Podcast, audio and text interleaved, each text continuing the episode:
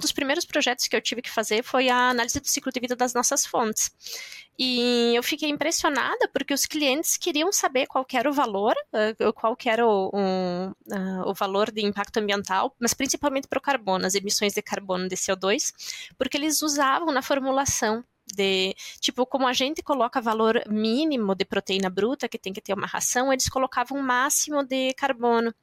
Isso principalmente para a produção de salmão, um dos clientes era para, então são meio que para produtos uh, produtos finais com valor agregado, né? Por exemplo, salmão ou para uma outra outra outro tipo de produção. Mas a ideia é colocar valor, vender também uh, esse produto com, uma, com um aspecto ambiental.